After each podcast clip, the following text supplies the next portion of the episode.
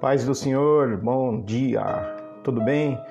Bom dia, boa, boa noite, boa madrugada. Não sei quando você vai ver esse vídeo ou ouvir o nosso lá na nossa plataforma de, de áudio, podcast. Mas nós vamos prosseguir no nosso propósito. Lembra? Uma vida com propósitos do pastor Rick Warren. Hoje a gente vai fazer o propósito número 22. Vamos Vamos orar? Pai, em nome de Jesus, nós agradecemos ao Senhor por esse momento em que nós temos a oportunidade, Pai, de compartilhar algo de bom, porque o Senhor é bom e o Senhor tem feito maravilhas em nosso meio. Que essa palavra toque no coração das pessoas que estarão vendo e que estarão ouvindo, Pai, em nome de Jesus. Amém. Esse é o dia que o Senhor fez Alegremos-nos e regozijemos-nos nele. O nosso propósito hoje é o propósito de número 22. Deixem que as raízes de vocês se aprofundem, se aprofundem nele e extraiam dele a nutrição. Cuidem de continuar a crescer no Senhor e tornem-se fortes e vigorosos na verdade, e que a vida de vocês transborde de alegria e gratidão por tudo quanto ele tem feito. Colossenses 2 e 7. O propósito de número 22 tem como tema Criado para se tornar semelhante a Cristo. Romanos 8 e 29 diz assim: Deus já sabia o que ele faria desde o início. Ele decidiu desde o princípio moldar a vida daqueles que o amam com os mesmos parâmetros da vida de seu filho. Nele vemos a forma original planejado para a nossa vida. Olhamos para o seu filho e vemos o verdadeiro propósito de Deus em tudo que foi criado. Colossenses 1:15. Você foi criado para ser semelhante a Cristo, semelhante a Jesus. Desde o princípio, o plano de Deus tem sido fazê-lo à semelhança de seu filho, Jesus. Esse é o seu destino e o terceiro propósito para a sua vida.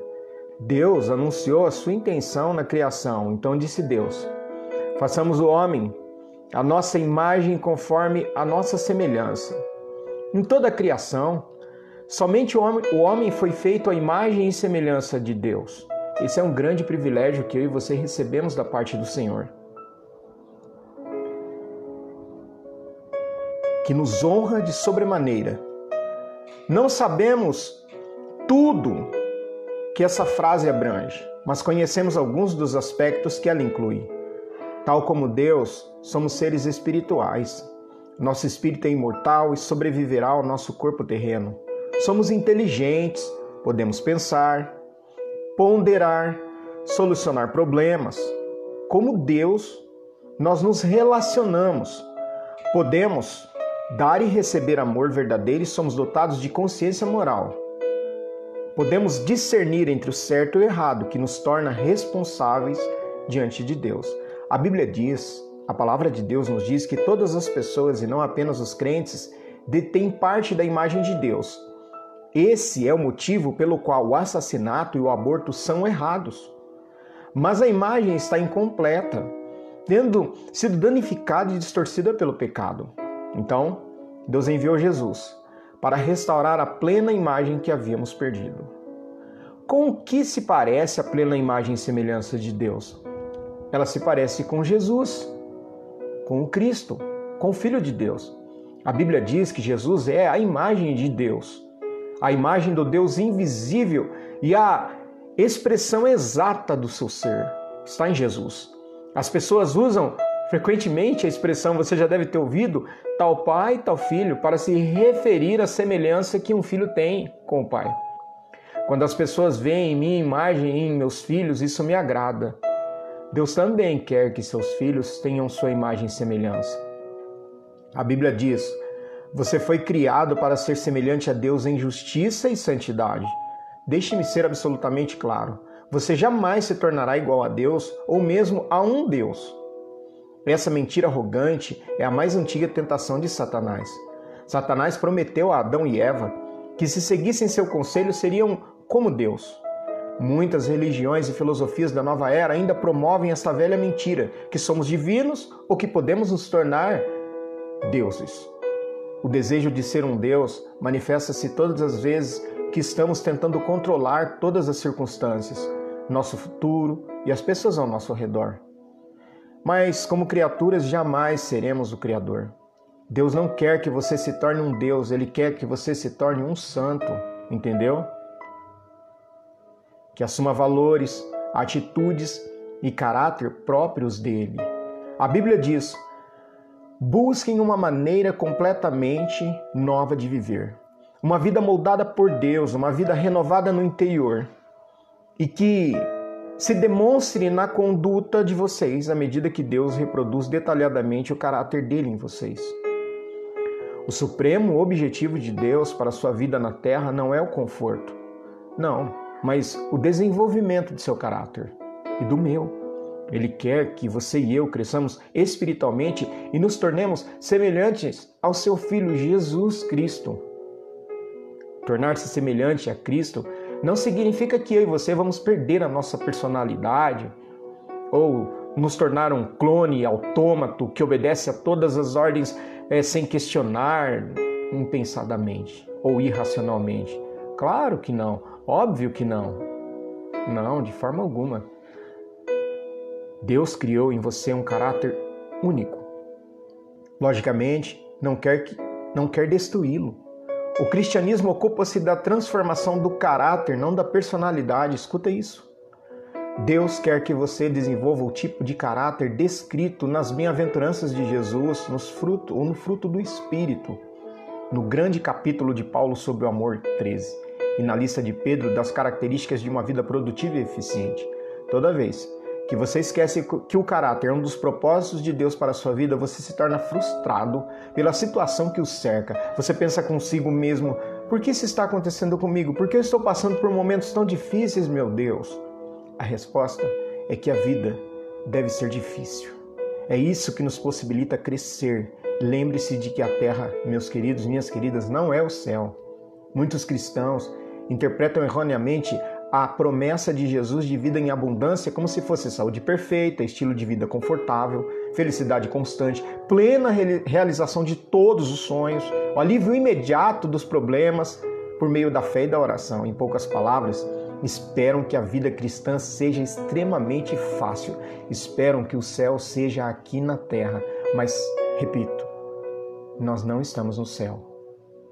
Nós estamos num campo de batalha essa perspectiva voltada para si mesmo trata Deus como se fosse o gênio da lâmpada,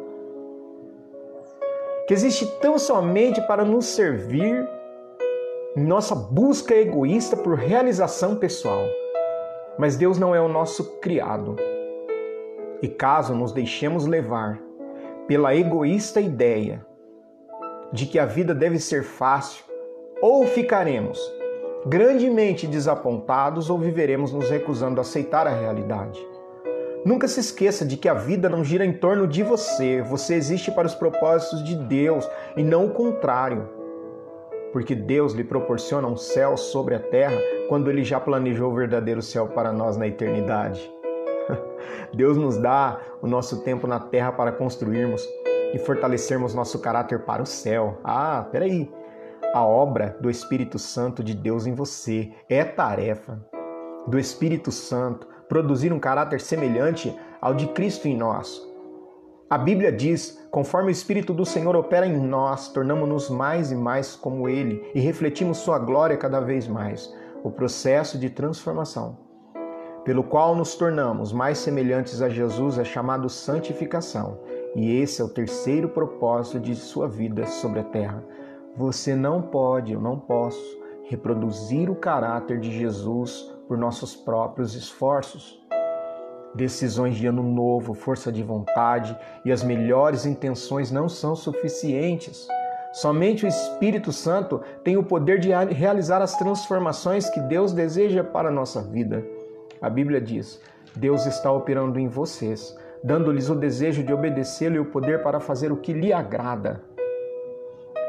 Mencione o poder do Espírito Santo e muitas pessoas imaginam manifestações miraculosas e emoções intensas, mas na maioria das vezes, o poder do Espírito Santo é liberado na sua vida de maneira tranquila e despretensiosa, de modo que você nem mesmo se dá conta, nem tem nenhuma sensação. Ele frequentemente nos toca como uma brisa suave. As características de Cristo não são produzidas por imitações, mas por habitação. Nós permitimos que Cristo viva através de nós, pois este é o segredo: Cristo vive em vós esperança nossa. E, como isso acontece na vida real? Como? Pelas escolhas que fazemos. Nós escolhemos fazer a coisa certa nas diversas situações de nossa vida e confiamos no Espírito Santo de Deus para nos dar força, amor, fé e sabedoria para fazê-la. Uma vez que o Espírito de Deus vive dentro de nós, essas coisas estão sempre à disposição quando pedidas. Devemos cooperar com o trabalho do Espírito Santo. Por toda a Bíblia, vemos uma importante verdade ilustrada repetidamente. O Espírito Santo libera poder no momento em que você dá um passo de fé. Quando Josué se defrontou com um obstáculo intransponível, as águas transbordantes do Rio Jordão recuaram somente depois que os líderes pisaram na água corrente obediência e fé. A obediência libera o poder de Deus, meus irmãos. Deus espera que você haja primeiro. Não espere sentir-se poderoso ou confiante. Siga adiante na sua fraqueza, fazendo a coisa certa a despeito de seus medos e sentimentos. É assim que você coopera com o Espírito Santo e essa é a forma que seu caráter se desenvolve. A Bíblia compara o crescimento espiritual a uma semente, a uma edificação, uma criança em crescimento. Cada metáfora exige uma participação ativa. Sementes devem ser plantadas, cuidadas, regadas, edificações devem ser construídas. Crianças devem comer e se exercitar para crescer. Embora esforço não tenha nada a ver com a salvação, está relacionada com o crescimento espiritual. Pelo menos em oito ocasiões no Novo Testamento recebemos a ordem de nos esforçarmos em, nosso crescimento até nos tornarmos semelhantes a Jesus. Você não fica apenas por ali à espera de que isso aconteça. Paulo explica em Efésios 4 que os três deveres para nos tornarmos semelhantes a Cristo ou sobre os três deveres. Em primeiro lugar, devemos abandonar nossa antiga maneira de viver. Tudo referente àquela antiga forma de viver tem de ir embora, está completamente corrompida, livrem-se dela. Em segundo lugar, devemos mudar nossa forma de pensar. Deixe que o Espírito Santo transforme a sua maneira de pensar. A Bíblia diz que somos transformados pela renovação do nosso entendimento, da nossa mente. Romanos 12, 1 e 2. A palavra grega para transformado é metamorfoses. É usada atualmente para descrever a fantástica transformação sofrida pela lagarta para se tornar uma linda borboleta.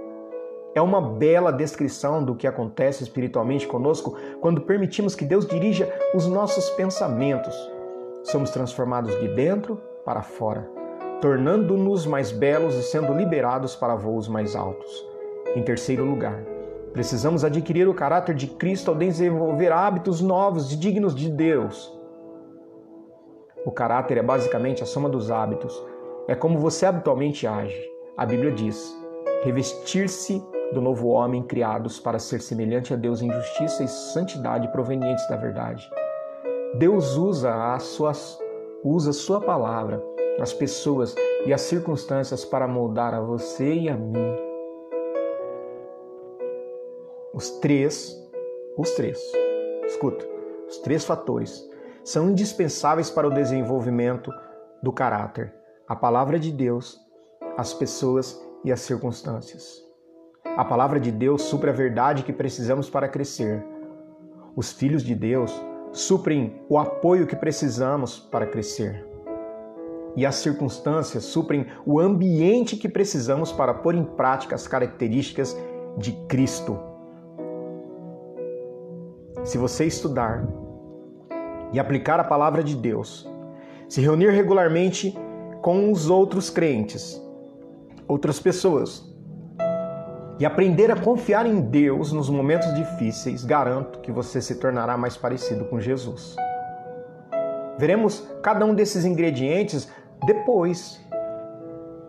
Muitas pessoas presumem que tudo de que necessitam para crescer espiritualmente estudo bíblico e oração. Mas algumas questões da vida nunca serão transformadas somente por estudo bíblico e oração. Deus usa as pessoas para nos transformar.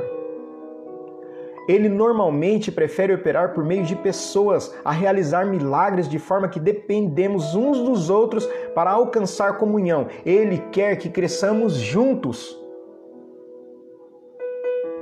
Em muitas religiões, as pessoas consideradas mais santas e maduras espiritualmente são as que se isolam das outras, em monastérios, no topo de montanhas, afastada, afastadas do pernicioso contato com outras pessoas. Mas esse é um mal entendido grosseiro. A maturidade espiritual não é uma busca individual e solitária. Você pode não crescer à semelhança de Cristo em isolamento. Você deve ter pessoas à volta, interagir com elas, precisa fazer parte de uma igreja, de uma comunidade. Por quê? Porque a verdadeira maturidade espiritual diz respeito a aprender a amar como Jesus amou. E você não pode ser semelhante a Jesus na prática sem que haja relacionamento com outras pessoas. Lembre-se, está tudo em torno do amor, amar a Deus e amar o próximo. Amar a Deus e amar os outros. Tornar-se semelhante a Cristo é um lento e longo processo de crescimento. A maturidade espiritual não é instantânea nem automática. É um desenvolvimento que durará o resto da nossa vida. A respeito desse processo, Paulo disse: Isso irá continuar até que sejamos maduros como Cristo é e seremos iguais a Ele. Você é um trabalho em execução. Sua transformação espiritual, no que se refere a desenvolver o caráter de Jesus, durará o resto da sua vida. E mesmo assim não será completada aqui na terra. Ela só estará terminada quando você for para o céu ou quando Jesus voltar. Naquele momento, Qualquer componente não resolvido em seu caráter será posto no mesmo pacote. A Bíblia diz que quando finalmente formos capazes de ver a Jesus em perfeição, nos tornaremos perfeitos como Ele. Não podemos sequer imaginar como seremos quando Cristo voltar. Porém, sabemos que quando Ele aparecer, seremos semelhantes a Ele, pois o veremos como realmente é. Grande parte das confusões na vida cristã tem origem no desenvolvimento ou no desconhecimento da simples verdade de que Deus está muito mais interessado em edificar seu caráter do que em qualquer outra coisa. Preocupamos-nos quando Deus parece silencioso a respeito de determinados assuntos, como qual carreira eu deveria escolher. A verdade é que existem muitas carreiras diferentes que poderiam estar de acordo com a vontade de Deus para a sua vida e para a minha vida. O que mais importa para Deus é que, seja qual for a sua escolha, você a desempenhe com uma postura ou com a mesma postura de Jesus. Deus está muito mais interessado em quem, em quem você é do que no que você faz. Nós somos seres humanos e não fazeres humanos. Deus se preocupa muito mais com seu caráter do que com sua carreira. Porque você levará o caráter para a eternidade, mas a carreira não. A Bíblia adverte: não se tornem tão bem ajustados à sua cultura, a qual vocês se moldam pelo mesmo, mesmo sem pensar. Em vez disso, fixem sua atenção em Deus. Vocês serão transformados de dentro para fora, ao contrário da cultura que está ao seu redor, sempre conduzindo vocês para baixo. Para o nível de maturidade, Deus produz o melhor em vocês e desenvolve em você uma maturidade bem formada. É preciso que você tome uma decisão contra a sua formação cultural para se concentrar em se tornar mais semelhante ao nosso Jesus. Caso contrário, outras forças, como amigos, pais, colegas de trabalho e a cultura estabelecida, tentarão moldá-lo à própria imagem. Lamentavelmente, um rápido exame em livros cristãos populares revela que muitos crentes, muitos, abandonam o modo de vida em razão dos grandes propósitos de Deus e contentaram-se com a estabilidade emocional e a realização pessoal. Isso é narcisismo e não discipulado. Jesus não morreu naquela cruz apenas para que pudéssemos levar vidas equilibradas e confortáveis. O seu propósito é muito mais profundo. Ele quer nos tornar como ele antes de nos levar para o céu. Esse é nosso grande privilégio, nossa responsabilidade direta e nosso destino final. Bom, um tema para reflexão. fui criado para me tornar semelhante a Cristo. Um versículo para memorizar, segundo aos Coríntios 3 e 18. Confirme ou conforme o Espírito do Senhor trabalha em nós, tornamos-nos mais e mais como Ele, refletimos ainda mais a Sua glória. Uma pergunta para meditar.